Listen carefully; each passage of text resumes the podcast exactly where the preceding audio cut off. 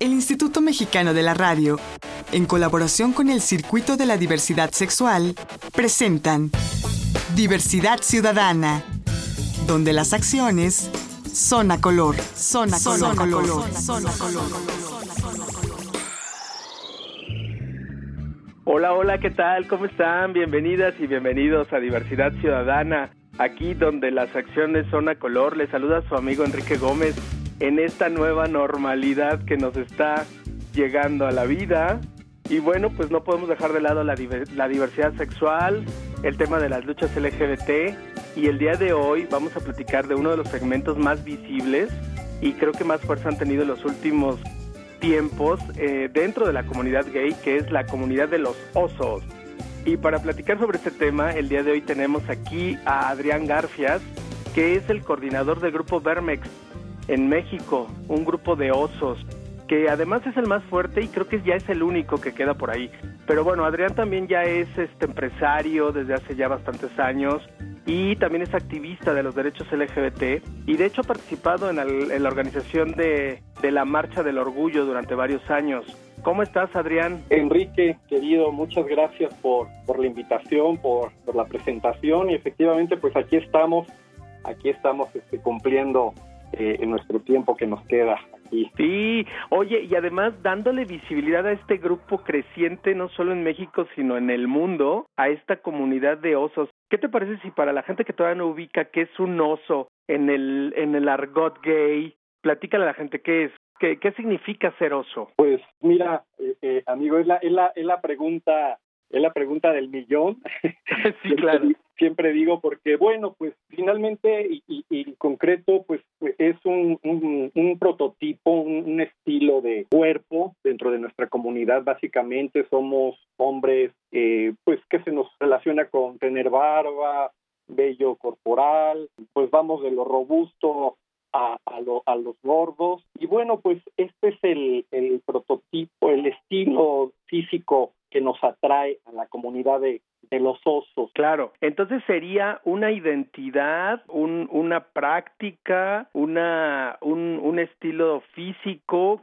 ¿Qué sería la, la comunidad oso? Pues mira, que, ahora, ahora, que lo comentas, pues va de, de, lo que comentaba del estilo físico allá una identidad, ¿no? Eh, creo que, claro. que ahora, a, años para acá, pues las, las identidades eh, están, están en nuestra comunidad y creo que, que lo podríamos ya también ¿por qué no catalogar como una, como una identidad dentro de la comunidad LGBT? Claro, claro. Ahora, eh, habrá, habrá gente que diga, bueno, que banal este tema de los osos, pero no, en realidad, detrás del ser oso hay todo un movimiento de reivindicación de los cuerpos, ¿no? Tiene que ver con libertades, tiene que ver con autoaceptación, tiene que ver con una lucha contra la discriminación, ¿no, Adrián? Pues así es, así es, eh, lo, comentas muy bien, ¿no? Este, somos un subgrupo con esta identidad y, y, bueno, también hacer la aclaración que en nuestra en nuestra comunidad de osos el estilo es el que te comentaba, pero pues caben todas las personas, todos los chicos que se identifican con, con este estilo. Eh, no necesariamente también tienes que tener eh, esas características, sino te gusta, si te gustamos, este estilo de e, esta, e, esta estilo de, de, hombre, pues sí. bienvenidos, ¿no? Porque también se, se cree que es el oso y de ahí no, no salimos o no pasamos, pero eh, es más diverso que esto, ¿no? Claro, o sea, hay hombres osos heteros, hombres osos bisexuales, hombres osos gays, hombres osos masculinos, hombres osos femeninos, por ahí también de pronto surgen mujeres que ya se empiezan a llamar osas, eh, de pronto también encontramos en algún momento hombres transgénero, osos, es como muy muy diversa la gama, ¿no? Así es, así es, amigo, ¿no? Y, y bueno, dentro de nuestra eh, de nuestro argot de, la comunidad, pues están los osos, eh, están los admiradores, que son estos chicos que no cumplen, que no tienen esta eh, este, fisonomía. fisonomía, pero pues les gustan los osos, les gusta estar con osos. Claro. Y algo también que es muy atractivo eh, de nuestra comunidad es que tenemos un, un, aprecio por los osos mayores, las personas de cierta edad en adelante, que nos consideramos ya somos los papis, los daddies, ahora tan de moda los sugar daddies. Claro. Eh, sí es interesante mencionarlo porque pues hay, hay algunos sectores de la comunidad pues donde eh, no caben o no encuentran un espacio los hombres maduros y bueno pues en nuestra comunidad siempre han sido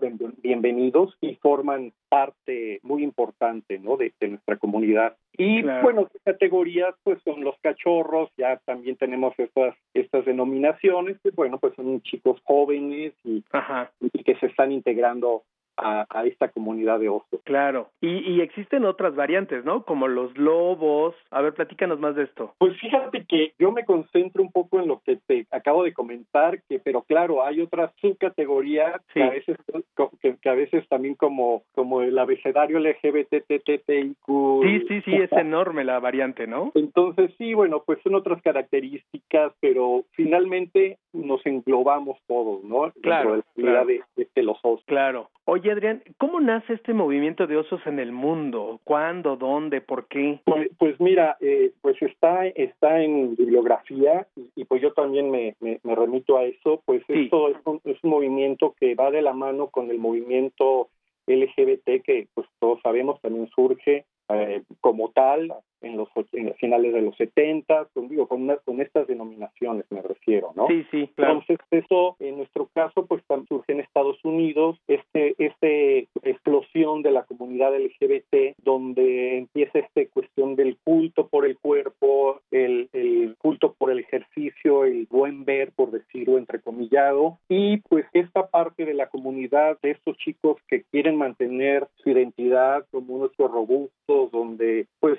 el vello corporal, la barba es parte de, su gusto y no encuentran el, tal vez el espacio, ¿no? Dice que a, principio pues se empiezan a reunir en estos bares de motociclistas, en estos lugares masculinos y, estos chicos eh, eh, gay con estas características pues eh, se, se autodenominan osos por sentirse identificados con esta cuestión tanto de lo rudo, de lo masculino, con esta parte de ternura, con esta parte del vello físico y pues se autodenominan osos, ¿no? Y esto pues la bibliografía nos remite a San Francisco a principios de los de los 80 y, y, paralelo al movimiento LGBT donde se crea la bandera LGBT pues también hay un concurso como tal para, para crear la bandera y la identidad de, de los osos. Claro, entonces digamos que la comunidad oso surge como una manera, como una forma de contestación a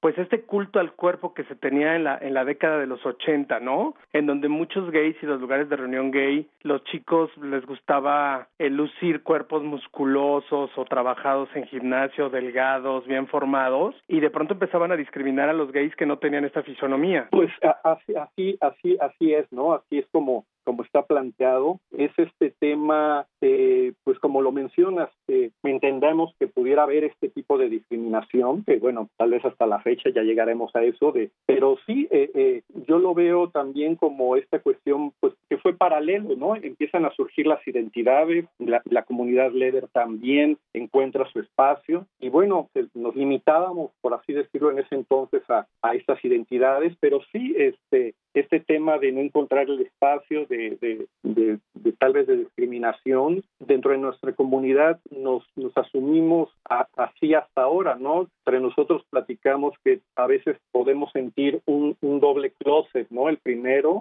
pues, de nuestra identidad sexual, y en la generación que a mí me toca de los ochentas, pues era complicado explicar que te gustaba este estilo de gente y, y pues el resto, pues te veía poco extraño que te gustaran entrecomillados y no los gordos, los robustos, ¿no? Claro, ¿qué te, qué te decía la gente de esa época, Adrián, cuando tú decías, es que a mí me gustan los gorditos? ¿Qué te decían? Pues, pues qué, raro, ¿no? E, era, era, era raro porque, porque además, eh, eh, este, ahora con, con, con, el tiempo entiendo que, no nos acercábamos a los espacios eh, LGBT, o sea, teníamos esta doble estigma, este complejo de decir, pues no me van a aceptar, entonces sí es complicado, ¿no? Eh, eh, Oye, Adrián Garfias, coordinador de Vermex, platícanos a quién le debemos, quién es responsable de, de ese prejuicio social hacia los cuerpos. La televisión, Hollywood, las telenovelas, ¿quién es el responsable? Pues yo creo que los acabas de mencionar, ¿no? Yo creo que esto va más allá de la, pues más, yo lo quiero ver así también, más allá de la comunidad, de nuestra comunidad, pues es un, un, estigma, ¿no? Entendemos, más ahora es un tema también de salud, eso es entendible, hay un tema de salud, pero bueno, hay temas de genes, estamos aquí, o sea, estamos, eh, digo, no formamos parte de, de, la sociedad en general y bueno, pues el, hombre, la mujer con sobrepeso, pues aquí estamos y, y pues sí, hasta la fecha, ¿no? Tenemos todas las referencias de este culto al cuerpo, pero afortunadamente con los años, pues la comunidad de los osos a nivel mundial, pues ya, ya estamos eh, presentes, ¿no? Ya formamos parte de, la comunidad. Claro. Adrián, déjame hacer una pausa, no me tardo nada. Eh, estamos platicando con Adrián Garcias, que es el coordinador de Vermex, que es empresario y activista de los derechos LGBT aquí en este país, en México. Yo soy Enrique Gómez y esto es Diversidad Ciudadana, aquí donde las acciones son a color. No me tardo nada, regresamos. Estás escuchando Diversidad Ciudadana. Regresamos.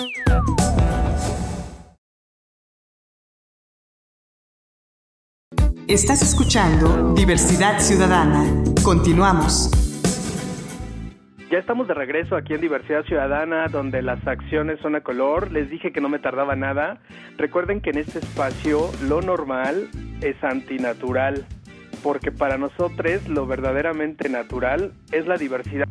Y como diversidades hay, como habitantes tiene el planeta, el día de hoy estamos hablando justamente de esta comunidad OSA, que es parte de la diversidad sexual dentro de la comunidad gay, dentro de la comunidad LGBTTI.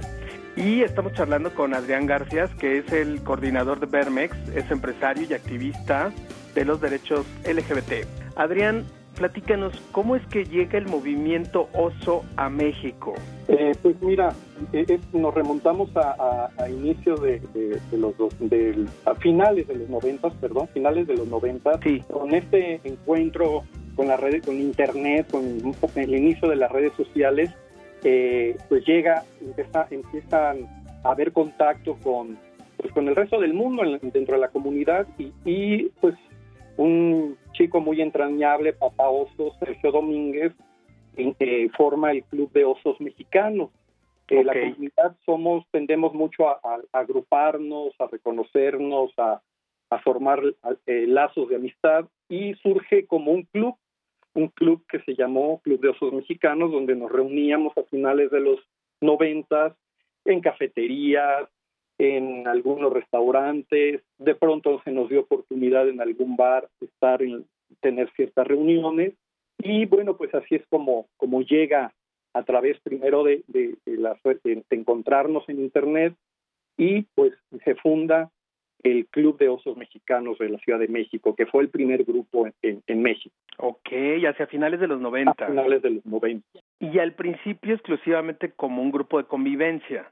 Así es, así es un grupo de convivencia, eran estas reuniones de conocernos, de interactuar, eh, salíamos a hacer, pues ya sabes, una carne asada, una, una albercada, que le llamamos sopas de osos.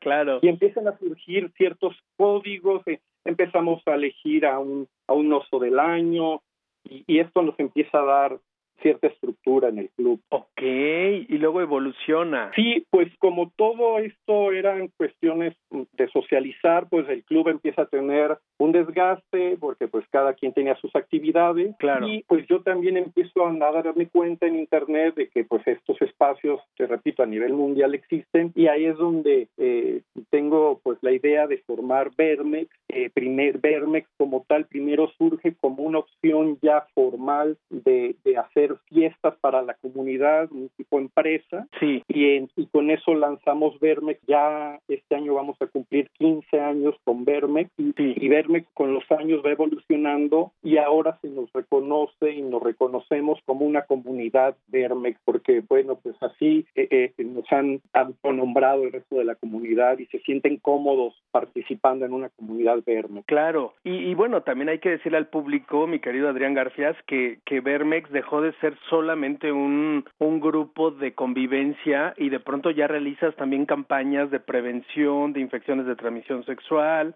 de lucha contra la discriminación, participan en la organización de la marcha, soy un, son un segmento muy visible e importante dentro de la marcha del orgullo de cada año, ¿no? Así es, amigo, pues con, con los años, pues la evolución a través de 15 años nos fue llevando poco a poco a ir conociendo e integrándonos, se nos fue invitando a, como bien dices, a formar parte de campañas de prevención de VIH, a, formamos parte del Comité Orgullo y Dignidad que organiza, eh, surgimos en 2012 como como una opción de también para organizar la marcha y, y bueno hemos estado en esta organización de, de la marcha desde entonces claro hago un paréntesis eh, el A ver. resto de la república en el resto de, de la república siguen la funciona siguen activos muchos grupos de osos los clubes de osos prácticamente en, en cada ciudad eh, puedes encontrar un grupo de, de osos Sí. que socializan y, y bueno eso nos da mucho gusto porque pues en cualquier